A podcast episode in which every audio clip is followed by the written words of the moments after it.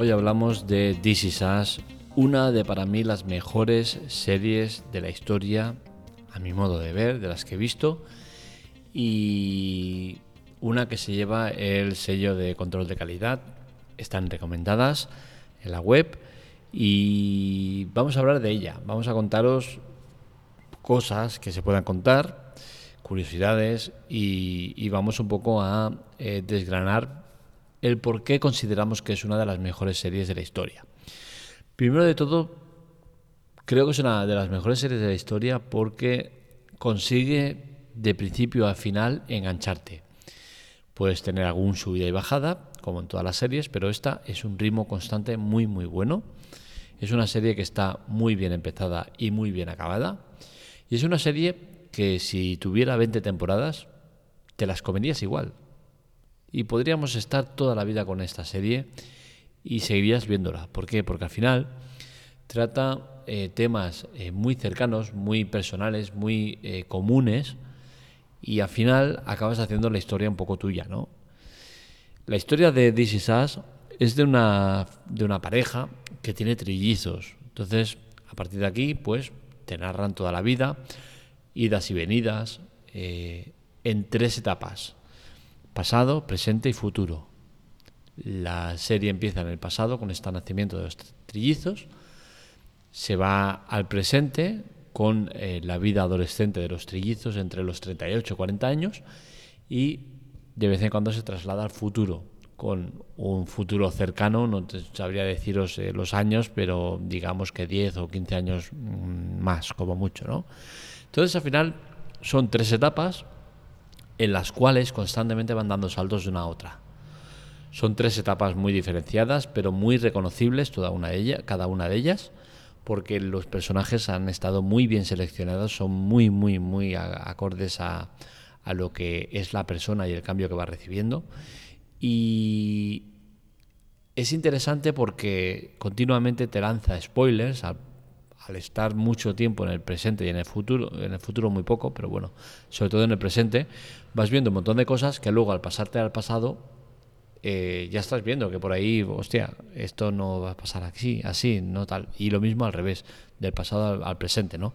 Entonces al final es una serie que tiene muchos spoilers, pero muy bien seleccionados y que saben perfectamente lo que hacen y, de vez en cuando te mete la pincelada del futuro en el cual te lanzan spoilers que te revienta el pasado y el presente, con la cual cosa es una serie que constantemente te está dando subidas y bajadas y hostias en la cara, pero a base de bien, ¿no? Entonces, en ese aspecto, a mí me ha gustado mucho.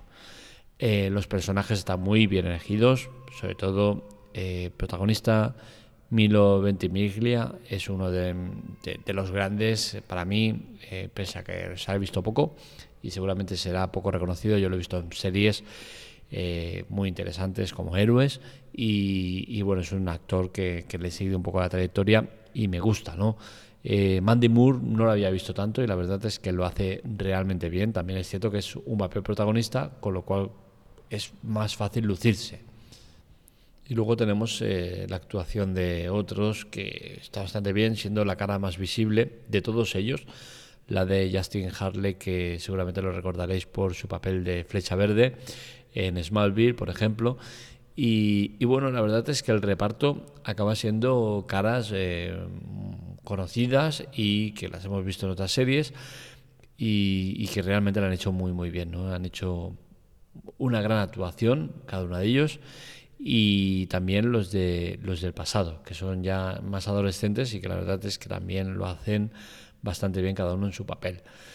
Destacaría el papel de Sterling Brown, que gracias a, su interpretación de, Randall Pearson, pues consiguió el Globo de Oro a Mejor Actor y esto eh, pasó por primera vez en la historia y es que hasta entonces nadie había conseguido el, Globo de Oro eh, por un papel eh, protagonista. Entonces, al final eh, es curioso ¿no? Con lo que se llega a conseguir. La serie, como he dicho, son tres etapas, pero se centra sobre todo en el pasado y en el presente. Si nos tenemos que quedar con alguna de las épocas es difícil porque cada una tiene su momento especial. El presente pues es muy muy a día de hoy, con la cual cosa nos sentimos muy identificados, pero por otro lado la etapa del pasado a mí sinceramente me, choca y me, llena mucho porque es eh, basada en la misma época que cuando yo era joven. Eh, tenemos paralelismos en cuanto a, a la edad y claro, en los años 80, eh, muchas cosas vividas, muchas cosas que pese a la distancia y que es otra cultura, la, la, la, americana, pues eh, sí que las siento como mías. Y bueno, pese a que no me puedo poner exactamente en el mismo papel, con las mismas vivencias, los mismos objetos, eh, marcas y cosas que tenían en esa época ahí, pues sí que puedo llegar a hacer un paralelismo con lo que hemos visto aquí y, la verdad es que a mí es una época que me gusta mucho, ¿no? Eh, seguramente eh, me quedaría con la del pasado por, por, el tema de emotividad y la del presente por el tema de personajes que creo que están más logrados. También hay que entender que, que en la época de, de eh, el pasado estamos tratando con actores que son niños y, bueno, tienen menos tablas y menos menos enganche que, la adulta con, gente más reconocible, ¿no? Em, ¿Qué más podría decir? Pues, por ejemplo, podríamos hablar de, la caracterización y esto es muy curioso, ¿no? Porque Mande Moore, la protagonista, la que hace de madre, eh, en las tres etapas es la misma persona, o sea, es el mismo actor, en este caso la misma actriz, la que hace el papel tanto de, de madre como la, de, la del padre, interpretado por, por Milo. Ambos eh, tienen el mismo actor en el pasado, presente y futuro, es decir, que la caracterización de las etapas pues cambia eh, con el paso de los años. Y como curiosidad a más es que Mandy Moore, de todas las eh, actores y actrices que salen en la serie, en la etapa adulta, ella es la más pequeña de todos. Sin embargo, en todas las etapas hace el papel evolutivo de madre, tanto en el pasado, presente y futuro. Los niños de mayores hacen la etapa de presente y futuro, que el cambio es menor, pero la caracterización de Mandy Moore sobre todo es muy muy bestia en cuanto al cambio de etapas. Eh, ¿Es tan buena la serie? Pues yo creo que sí, ¿vale? Eh, a mí personalmente me ha gustado mucho. La pongo en, el tercer, en la tercera posición por muchas cosas, ¿vale? Que pongo la balanza al final.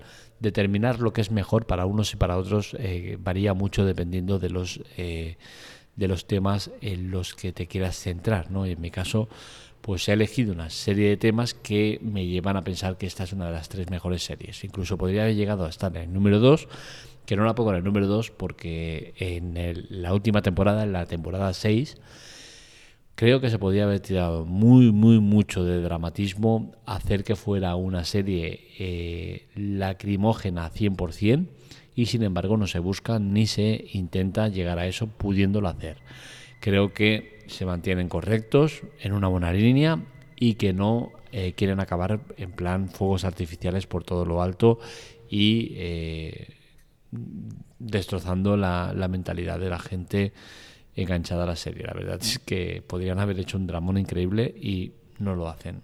Para bien o para mal, eso cada uno que lo interprete como quiera, pero desde luego eh, a mí la serie por completo me ha gustado. Donde verla es complicado eh, porque aquí se ha vuelto a ver el maltrato de las plataformas. Y lo digo porque Radio Televisión Española en 2020 compró los derechos de emisión. No sé lo que duraron, lo que sí que sé es que solo hay dos episodios en, el contenedor de Radio Televisión Española, el 5 y el 6, que ni siquiera se sabe de qué temporada pertenecen y que es una evidencia de que Televisión Española es un desastre con el eh, trato al contenido que compran. O sea, eh, en 2020 compras los derechos de emisión y acaba en 2022 con dos episodios sueltos sin saber de qué temporada son ahí en el contenedor. Increíble.